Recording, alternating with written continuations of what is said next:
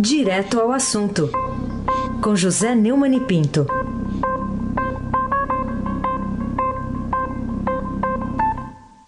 Bom dia, Neumani. Bom dia, Carolina Ercolim, Tintim por Tintim. Bom dia, Raíssa Abac, onde quer que você esteja, rapaz, lá em Mogi. Bom dia, Afrânio Vanderlei, o, ped, o pedalinho. Bom dia, Moacir Biasi, bom dia, Diego Henrique de Carvalho, bom dia, Clã Bonfim, Emanuel Alice Isadora. Bom dia, ouvinte da Rádio Eldorado 107,3 FM. Carolina Ercolim, tintim por tintim. Neumani, vamos começar sobre a manchete do Estadão, né? Sendo que Bolsonaro tem 59% dos votos válidos, Haddad 41%. Qual é essa principal novidade na disputa do segundo turno da eleição pela primeira pesquisa Ibope Estadão Globo aí, que tem esses 18 pontos de diferença? É, a menos de duas semanas da eleição, o deputado e capitão é, Jair Bolsonaro, do PSL, tem 18 pontos percentuais de vantagem sobre a candidatura Lula-Haddad, que aparece com 41%. Segundo a Márcia Cavalari, eu acabo de ler no, lá no portal do Estadão, é uma diferença de 19 milhões e 300 mil votos. É uma diferença, hein? Esse, segundo o Rodrigo Prando, que está também citado na, no portal do Estadão, é, essa diferença é, vem do crescimento de Bolsonaro, mais vigoroso é, do que o ritmo de Haddad. Né? Esse cálculo considera, como a gente sabe, apenas os votos válidos, os nulos, brancos e indecisos. Né? Levando em conta o eleitorado total, o placar é de 52% a 37% a favor de Bolsonaro e há 9% dispostos a anular e votar em branco, enquanto 2% não souberam responder. Né? O Haddad participou de, uma, de, um evento em homenagem ao dia do professor, ele é professor, né? e disse que temos o desafio de tirar os nove pontos dele e passar para nós. É uma tarefa difícil, mas é muito mais difícil aguentar quatro anos do governo dele. Bolsonaro não falou nada sobre os resultados até a conclusão é, da, da edição do, do, do, portal do Estadão. Né?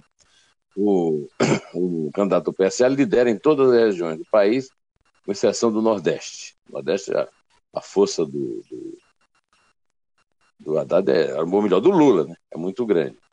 No Sul, Sudeste, Norte e Centro-Oeste, ele teria 69%, 67% e 64% dos votos válidos o eleitorado nordestino daria a Haddad, a Lula, né, que é o verdadeiro candidato, a Haddad é o preposto, é o preboste, é o poste, é o porta-voz, é o codinome, é, é o boneco de, de ventríloco, ventríloco Lula, contra 37% para o adversário.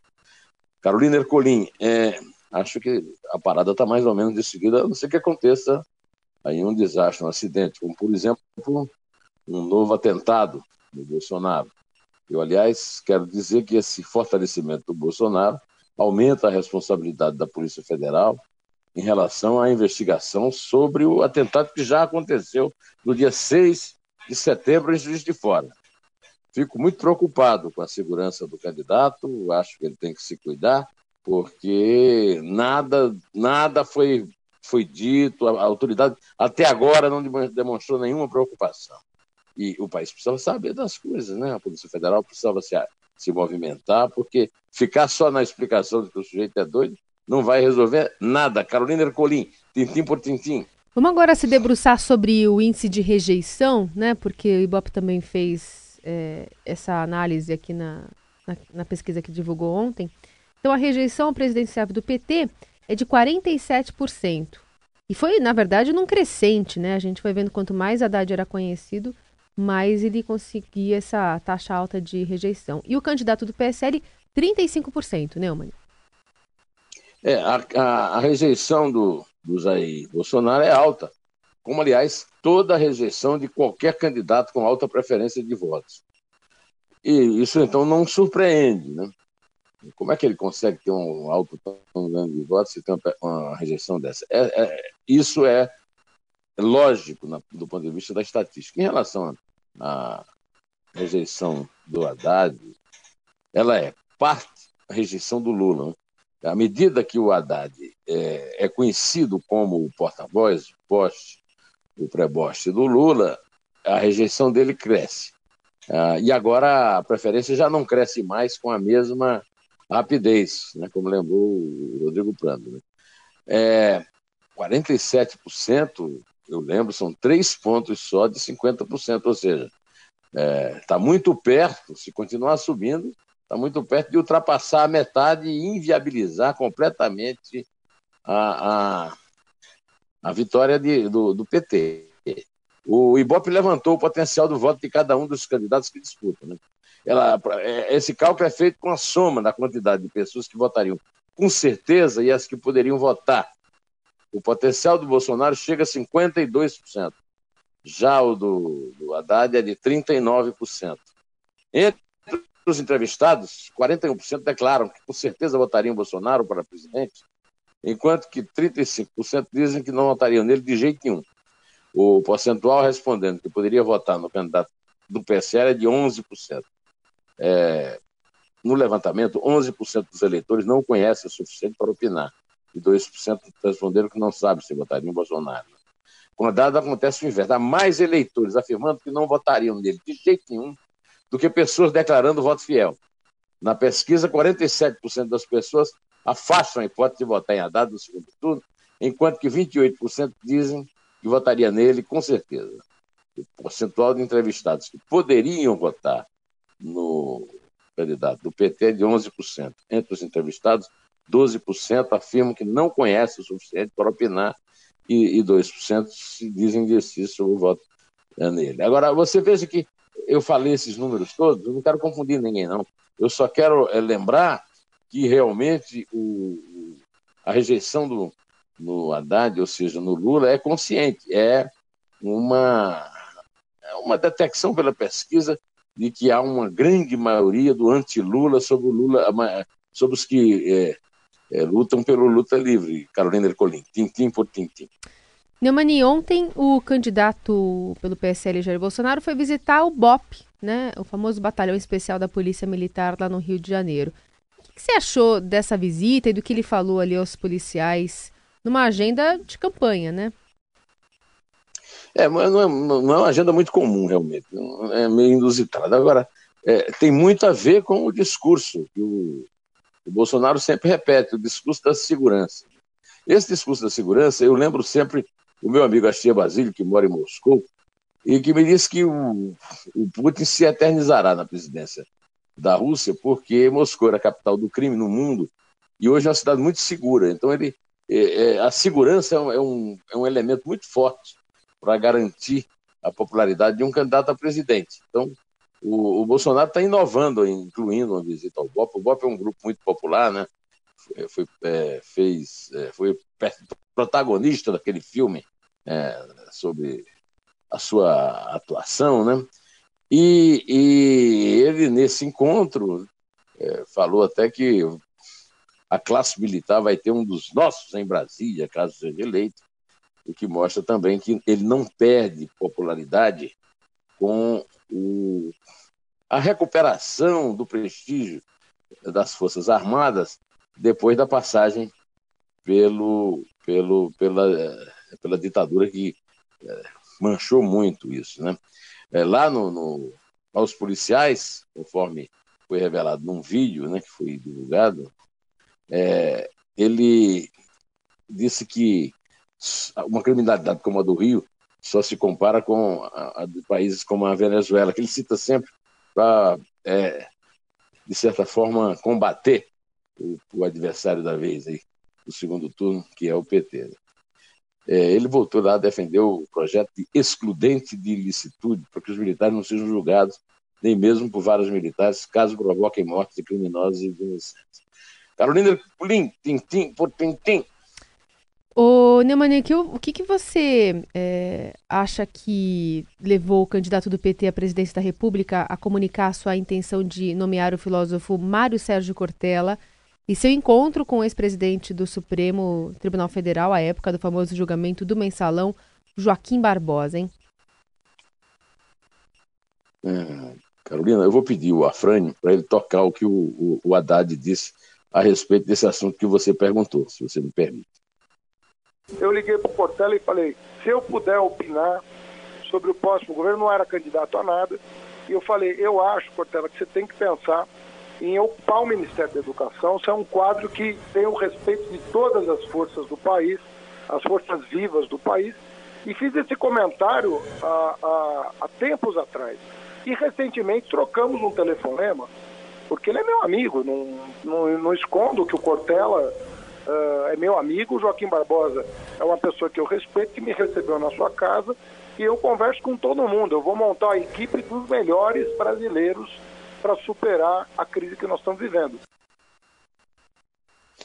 É, eu acho válida essa, acho válido esse anúncio de um provável ministério, de uma equipe ao longo da, da disputa eleitoral, como uma forma é, de dar satisfação ao eleitor. Né? O problema é que o, o, o Cortella deu uma entrevista para a Folha de São Paulo, se disse muito honrado, mas negou o convite. É, em relação ao Joaquim Barbosa, bom, Joaquim Barbosa foi ministro do Supremo de 2013 a 2014. É, ele foi o relator da denúncia contra os acusados da ação, ação penal 470, o mensalão. Nesse caso famoso, né, muito é, badalado, acabaram condenados nomes importantes do PT, como Zé Disseu e o ex-presidente do outro ex-presidente do partido, Genuíno. É, o, o, o, Joaquim Barbosa disse é, que foi, veio publicamente dizer que não apoia né, a candidatura, apesar de ter recebido na casa dele é, o, o, o, candidato do PT. Né? Então, são é, conjecturas que se tornam mais complicadas de se cumprir à medida que a distância de 20 milhões de votos aumenta. Carolina Ercolim, tintim por tintim. Muito bem. Falar agora sobre fake news, que é um assunto do, do momento, né? Queria saber qual que é a sua avaliação sobre um candidato que, como o Fernando Haddad, acusa o adversário que é Jair Bolsonaro, de divulgar fake news, ser obrigado também pelo TSE a suspender a propaganda eleitoral em que o acusava de ter votado contra a lei que protege pessoas com deficiência. É... Carolina, eu acho que a maior fake news da campanha é a tentativa de dizer que a campanha, de desmoralizar o voto popular, dizendo que ela está tá sendo é, violado pela violência. Né? Eu escrevi um artigo está circulando no meu blog desde ontem sobre isso. Verdades sobre a violência na eleição. O ministro Sérgio Banhos, do Tribunal Superior Eleitoral, suspendeu imediatamente a veiculação de inserção de uma notícia em que Fernando Haddad acusava o Bolsonaro é, de votar contra a lei que protege pessoas com deficiência. Né? É, esse, o, o, Bolsonaro mesmo já tinha desmentido, agora ela saiu do ar. Realmente é como você disse, quer dizer, de fato, não pega bem você acusar o outro de viver mentindo e ser pego na mentira, na propaganda a respeito do outro, né? uma propaganda negativa, marketing negativo. Carolina Ercolim, tintim por tintim. Uh, Neumani, por que, que o Tribunal Superior Eleitoral não aceitou o pedido dos advogados do candidato Fernando Haddad para retirar do ar a propaganda do adversário do PSL, Jair Bolsonaro, referindo-se referindo às suas relações pessoais com Nicolás Maduro, né, venezuelano Nicolás Maduro, e também José Dirceu. É, as peças publicitárias do Bolsonaro afirmam que o, o Haddad, no caso o Lula, né, quer desarmar a população e o associam ao Zé Dirceu, que é o presidente da Venezuela. Agora, nesse momento, o, o Haddad está tentando se livrar até da imagem do Lula. Ainda ontem eu estava colocando uma foto dele num post no meu blog, e, e a foto dele, no, o cenário era a bandeira brasileira, o normal era a bandeira vermelha, né? É, o Haddad tem cara de bom moço, mas você parou para pensar o que o Haddad está carregando com ele, é, é, o que dizia a peça publicitária. Né? Para o ministro Luiz Felipe Salomão, elas é, veiculam o conteúdo inerente ao debate político, condiz com um horário gratuito, alcançando, portanto, pelo exercício legítimo é, da liberdade de expressão e opinião. Então, bola para frente. Carolina Ercolim, tintim por tintim. Bom, a gente está assistindo aí uma movimentação é, contundente da presidente do PT, Gleisi Hoffmann, para tentar juntar líderes de vários partidos numa frente ampla pela democracia, pró-Haddad e contra Bolsonaro. Quais as chances de sucesso que você vê para essa empreitada? Empreitada é difícil. O PT. O PT foi um partido que foi fundado numa dúvida entre a guerrilha e a eleição. Terminar optando, optando pela eleição, mas sempre que se elegeu, tentou ali. Teve muitas amizades com Cuba, com Venezuela, com Angola. O PSB é um partido que foi fundado por Miguel Arraes. O PCdoB, que é o partido da Manuela Dávila, vice, é, tem, tinha uma ligação antiga com o Mao Zedong no tempo da China e hoje é, é, é afilhado do Enver Rocha, na, na, da, da Albânia, imagina só. O PSOL é uma dissidência esquerdista do PT. O, PCB é, é, um partido de extrema esquerda e o PROS é daquele, daquele grupo de, é, de fisiológico. Né? Acho que a união em si já mostra que é difícil encontrar alguma natureza democrática nisso. Né? É, é, a respeito desse assunto, comentando inclusive a entrevista que o Fernando Henrique deu para o Pedro Venceslau no domingo, o primeiro editorial do Estadão, a prepotência petista, é, é encerrado hoje com um parágrafo que responde bem à, à cruzada da Gleisi Hoffmann, que também não é a pessoa mais apropriada para fazer esse tipo de cruzada pela democracia, pela sua atuação lá no Senado. Né? Segundo o editorial do Estadão, por ter sistematicamente desrespeitado aqueles que não aceitaram sua busca por hegemonia, por ter jogado brasileiros contra brasileiros e por ter empobrecido a política por meio da corrupção e do populismo rasteiro, o PT colhe agora os frutos amargos na forma de um repúdio generalizado ao partido em quase todo o país e da desmoralização de sua tentativa de vestir o figurino democrático que nunca lhe caiu bem. É, é o que eu tinha a dizer a respeito da cruzada, que parece que não está tendo muito êxito da, da vez, né? Porque o, a entrevista do Fernando Henrique foi muito dura, viu, Carolina? Entrevista que ele manda, inclusive, o PT para o inferno e que diz que você é, sabe que o PT considerou o governo, os governos Fernando Henrique, eles chamaram de uma herança maldita, né? Agora, ficam querendo forçar o Fernando Henrique a, a, declarar uma postura a favor do Haddad. Ele disse que tem um muro entre ele e o, e o Bolsonaro, mas que tem uma porta para o Haddad. Só que ele não disse a porta estava aberta. E ele parece que exige um meia-culpa muito maior do que a, a parece disposta a assumir, né, Carolina Curim, tintim por tintim. É isso aí. Bom, depois do tumulto criado pelo ex-governador do Ceará, Cid Gomes, ao dizer que o PT vai perder feio a eleição e merece, né, porque não fez meia-culpa, no evento marcado pelo governador reeleito, o petista Camilo Santana. O que você acha ou espera da participação do irmão dele, o Ciro Gomes, candidato derrotado pelo PDT à presidência, está em Paris, né? E se recusou a fazer campanha ao lado de Fernando Haddad aqui no Brasil. É, ele vai voltar de Paris antes da eleição. Então, o que se espera, o pessoal do PT esperava que ele tivesse aqui fazendo uma espécie de coordenação da campanha, mas o Ciro foi embora para Paris. Não, eu não, eu gabo o gosto dele.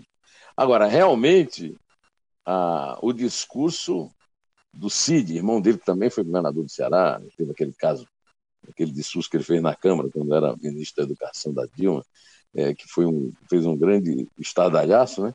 agora é o grande sucesso.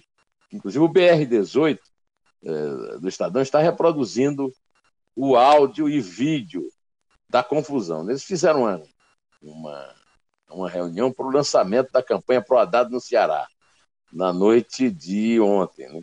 E o, o, o Cid Gomes foi o primeiro a falar, e já ficou bravo porque foi o primeiro a falar, porque disse que não estava que não, que não preparado para falar. E foi logo cobrando meia-culpa do PT e foi vaiado. Os militantes estavam de vermelho, quer dizer, você vê que quando o, o Haddad usa na campanha a bandeira nacional e, e fica exigindo camisa amarela da seleção, ele de respeito o próprio militante do PT, né? E quando ele foi vaiado, o que é que o Cid respondeu a Frânio Vanderlei?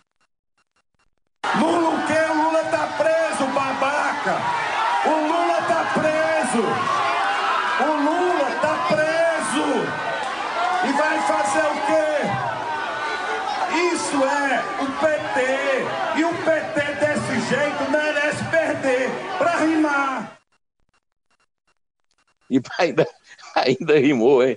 Mas é muito engraçado, olha, aconselho ver o vídeo, porque é engraçadíssimo. E porque é, dá uma, acho que uma boa previsão do que pode ser a chegada do Ciro no Brasil. Você vê claramente, quem ouve o, o discurso do Ciro lá em Fortaleza, é, se lembra da forma como o, o Ciro procurou se viabilizar como candidato da União da Esquerda e foi boicotado pelo Lula, que empurrou lá o poste dele e, e tornou inviável a candidatura do Ciro, que foi jogado, que queria ser terceira via e terminou terceiro, é, é, terceiro lugar. Né?